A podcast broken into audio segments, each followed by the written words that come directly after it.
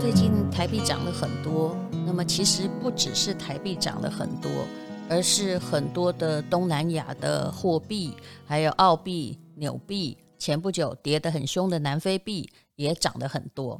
有很多朋友跑来问我，那现在美金怎么办呢？会不会变成二十六、二十七对一块美金？那么那又赶快换回台币，是不是应该这样呢？其实我必须说，汇率啊。在长期而言是没有人能够真正预测的，但是就让我们来检视一下你手上的美金。请问你把美金换回来台币，那万一台币突然就涨到了这里，哎，最后呢就在反跌，那么你会不会刚好换到这个美金的最低点呢？答案是有可能的。为什么呢？因为美元还是国际最流通的货币，虽然市场上哦永远有看空美元的炒家，而最近绝对是值得看空。为什么？因为美国在疫情之后哦，真的印了不知道几兆啊，不是有人说三兆、四兆、五兆，我想大概只有川普知道吧。那他用印了这么多钞票来救市，然后美元本身它就变成哎，大家呢现在都在抛美元哦。那但是呢，除非你真的认为美国的经济没有明天，否则你还是得好歹呃，在那个一篮子货币中，还必须要捧一下美元吧？你看我们的央行有因为这样子而放弃美元吗？那如果你现在没有的话，那我倒觉得这事情比较好办。你如果现在呃没有美元，那你可以利用这个时候，就像买定期定额基金。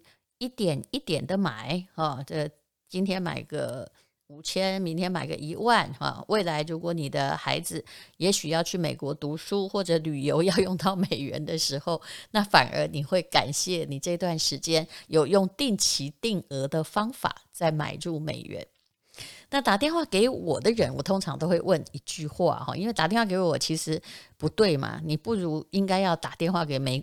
连美国的联储会主席都不知道美元对台币会跌到什么样的地步。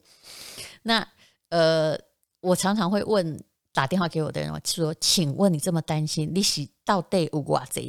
你有多少钱呐？如果只是个五万、十万、二十万，那你换干什么呢？哈，就算它跌到二十六好了。”那么，呃，我我说实在的，再加上那个转换换来换去都是有手续费的，对不对？你知道中央银行啊，或呃台湾银行也有买入价跟卖出价，那你换来换去，很可能就是呃每一万块钱哈、就是节省个现在换来哈、就万一它一直跌的话，再跌一块钱，你大概就是顶多呢，就呃少赔个三十块钱。那每十万啊，每每一万块钱少赔个三百块钱，那每十万块钱少赔个三千块钱，那你真的有一百万的这个台币的美元吗？哦，如果是一百万的话，那就少赔个三万块钱。你觉得有这么必要去冒那个买进买出价的中间的汇率的手续费的损失，然后赶快换回台币吗？然后我还要提醒一点呢，虽然我也觉得美金到现在啊，没有人能够对他给他一个微笑哈，给他一个积极正面的看法对于未来，但是你真的觉得台币比美金安全吗？我觉得有时候我们真的是人在其中哈，就只缘身在此山中，你不了解状况。其实台湾才是一个浅碟式的市场，台币无论如何都是要看美金的脸色，看美国政府的脸色。那台币呢？如果是它涨得太贵了，其实我们是一个出口的主要的国家，哎，那么我们会变得很惨呢。如果呃台币涨到，这比如说二十六块、二十七块兑一块美金，我相信很多出口的人都受不了了。所以我认为再往下，急急下跌的可能没有，缓缓下跌的可能有，但是也不可能再跌得太深。你不要在最悲哀的时候把美金换了出去。那么以这个呃目前的美金来看，它的确是在呃这几十年来的最便宜的价位。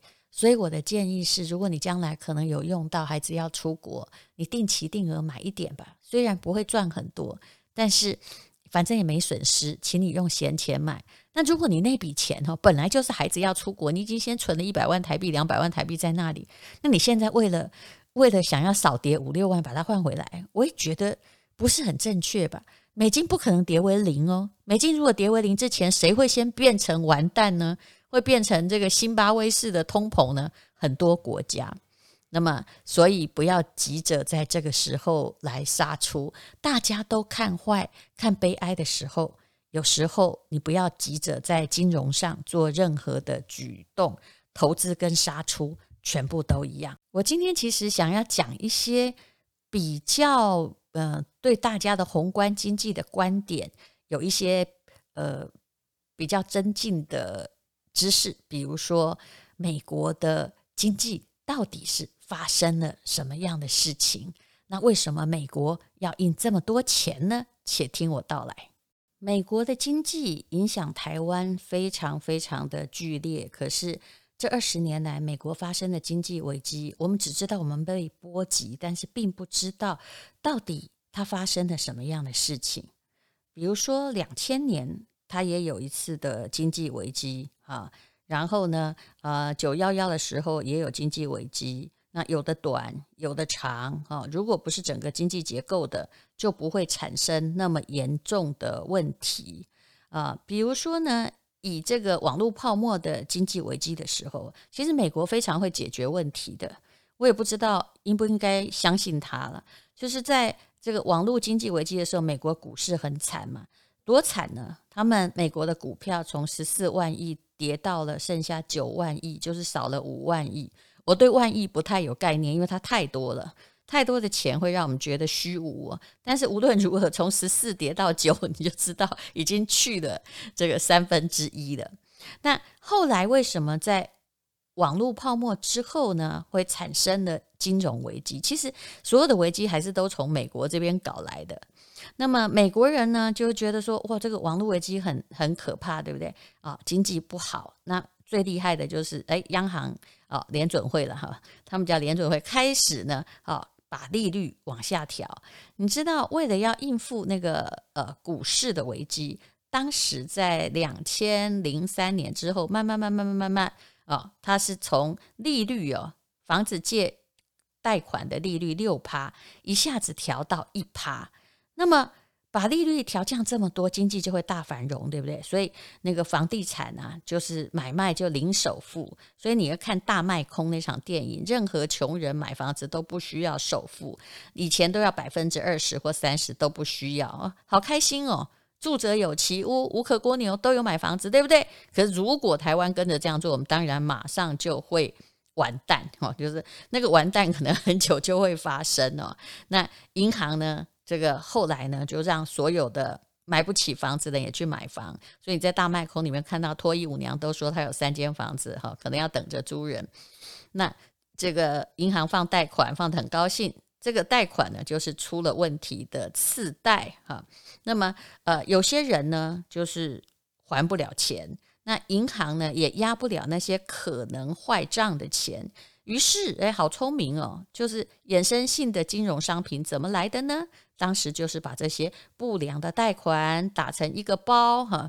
什么叫打成一个包呢？嗯，也就是说把他们配套了。就，呃，我我以前，呃，应该说我其实对珠宝业蛮熟悉。我常常遇到那珠宝商人，就是卖你一堆好蓝宝石，好了，但是你要拿一手哦。什么叫拿一手？也就是里面有一两颗好的，但有七八颗可能就是坏的，还有一两颗是如果单独卖，绝对一块钱你也卖不出去的。但是他们把它衬在一起都给你，这个叫做当时出现的好衍生性的一种金融资产，然后变成一种债券了。好，那当时的资本市场是规定一比四十的杠杆了，杠杆，也就是你有一块钱可以借你三十九块。买四十块的债券哈。那雷曼公司当时就是这样拿了四十亿美金，放大了四十倍啊，这数学大家应该可以了解吧？变成了一千六百亿的美元去买垃圾债券。那这样子后来有多惨，你就知道了。他在金融危机一爆发的话，这一千六百亿飞掉，那救也救不了，因为一救的话，觉得美国政府可能也会倒台。那他就让这个雷曼这个百年老店轰然倒塌。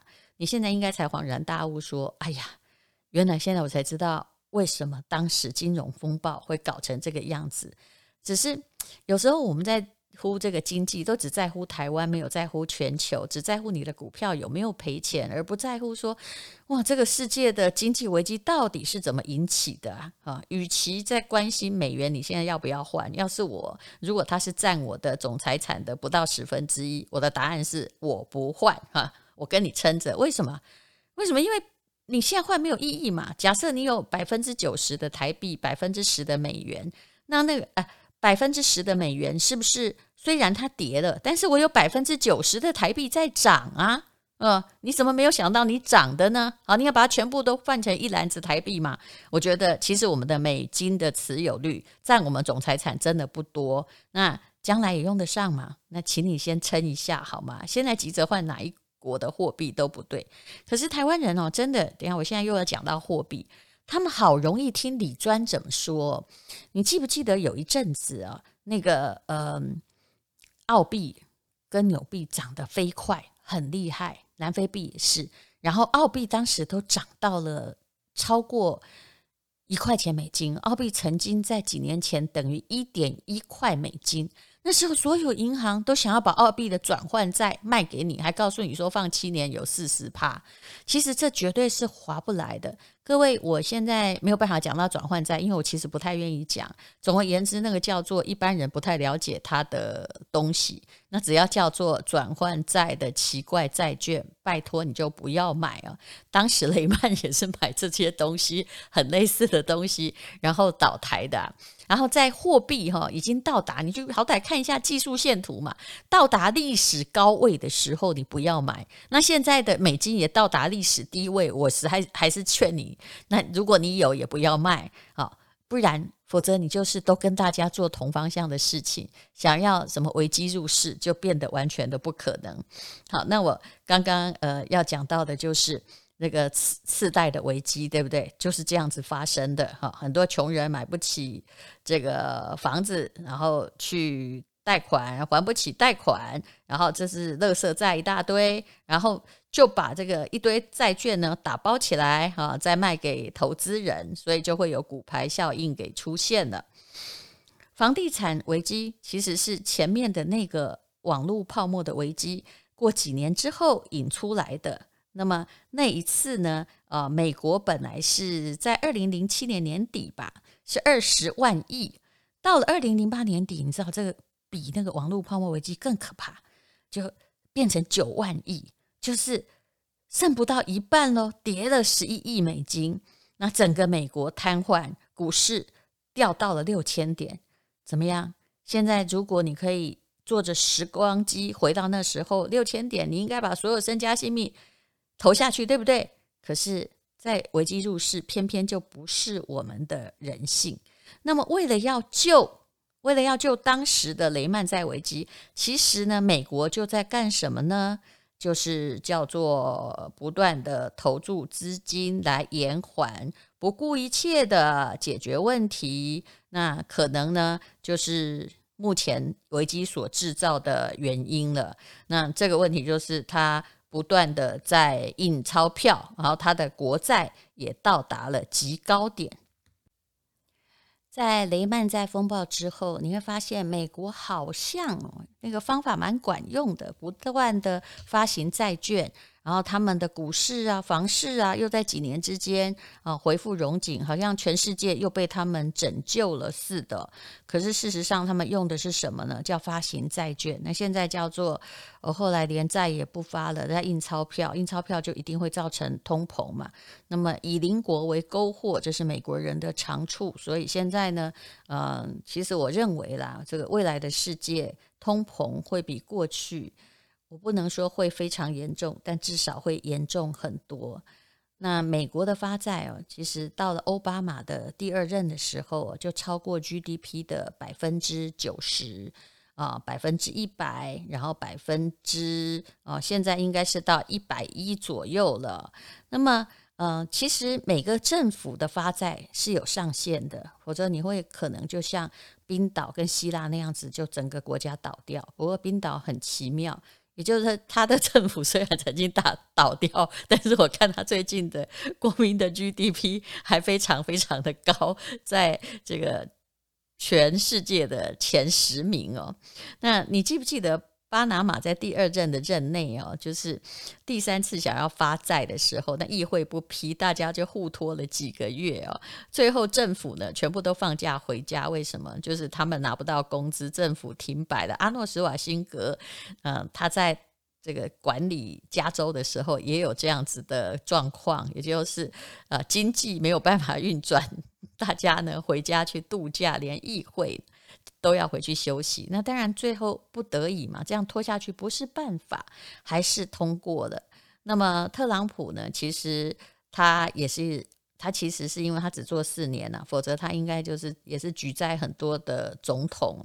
那当然大家不批准能怎样呢？那还是要批准啊。可是呢，呃，国际的经济学专家呼吁，也就是一个国家的债务超过 GDP 百分之一百五十的时候。国家就进入了紧急状态，那可能就是经济泡沫还有长期萧条的开始，但也可能是炸弹来爆开。目前美国的政府的债务跟这个第二次世界大战的时候是一样多的。当然你会说，这个呃，美国政府现在才欠一点点钱，没有关系呀，嗯，就是呃。才百分之一百一十多趴嘛，那日本政府的债超过百分之两百三十，诶，那所以呢，这个美国还有一段呃好多的债可以举债，对不对？其实不是这样算的哦，因为呃，为什么国际经济学专家说？如果你政府的债超过百分之一百五十，就是一个完蛋的线了哈。现在目前超过的应该就是日本了，因为呢，好，我们政府再来看哈，这有点复杂，那不想听你就跳过吧。有好几年呐，什么两年、五年、十年、二十年呐，平均就是十年期，对不对？那如果呢，哈，用这个美国的 GDP，假设欠到百分之一百五十的话，那就是四十万亿哦。那是。你如果哈，我们用一个人来算好了。假设你欠人家，我们把那个亿去掉，欠人家这个这个四十万的话哈，那你不是说都不用还本金诶？照规定你每年还要还个四万块，对不对？好，然后呢，这个你的四十万亿的利息，每年就就长期的债券十年期大概目前都还有五趴左右，就还要再还个两万啊，那就是变成。六万，那么那个呃，你欠了那么多钱，那你这个国家哈，就是把自己当美国的话，目前你的薪水呢，可能其实总共美国这个国家只有二十万亿的 GDP 的总额，那税收呢，就算最多百分之二十，其实没有啊，大概就只有五亿元。就一个人而言，就是说你的收入只有五万，但是你要还六万啊，每一个月。那你这样子每年呢、那你这样子的话，你怎么活下去呢？哈，吃什么喝什么呢？那每一年就所有的政府开支就变成新的负债，就是你只要想美美国的这个国债，你想你自己就知道了啦。就是你每年赚五万，但是每年要付六万，吃喝还不算，那应该要怎么办呢？那目前呢？万一过几年有人有一些国家其实慢慢在抛掉这个美国的国债，那以后万一还不起，那这个炸弹呢就会引爆。所以这的确需要非常非常的小心。可是有时候哦，你再那么小心也没用。现在谁还是老大？什么货币才是国际最大家都愿意接受的货币？它还是美元呐。但是我们现在要担心的倒不是美元。这个一再贬值，然后把钱换回台币，而是我觉得你现在可能要担心某一些东西会像当时金融危机一样，股票会一路黑下去。前不久我看到道琼指数已经变成三万点了，这种如果不是由于真正的经济融景，而是由钱推高的股市，总是有很危险的时候。所以，呃，我是最不愿意说现金为王的人，但是有些时候你必须想哈，现在。在这个趁机跟大家一样很这个一头火热的在追股票，我倒是觉得并不是正确的。当然，我觉得要跟着经济成长来存股，但是始终你应该用的是余钱，不要让任何的资产没有之后，你的退休成问题，你的生活成问题，那永远哈要有居安思危的心理。前不久，我有一些朋友，他已经把大部分很多人就是获利呀，啊，连台积电他都赎回来了。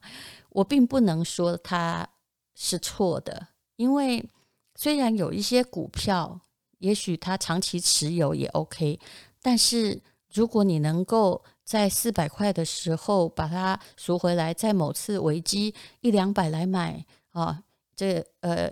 一张换成五张，哦，换成三张，那不是也更好吗？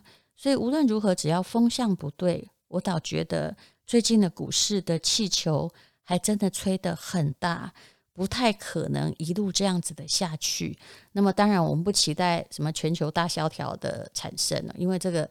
如果是全球萧大萧条，你防也没用，所有东西哦都变得没有人要。但是股市上面，我们小老百姓的确是不应该在这时候过度的膨胀你自己的投资。好，那到底美元要不要赶快换回台币呢？啊，我的答案就是，我认为，呃，其实很多公司已经都有在汇率上做保险了。那我认为，我们的央行也不会。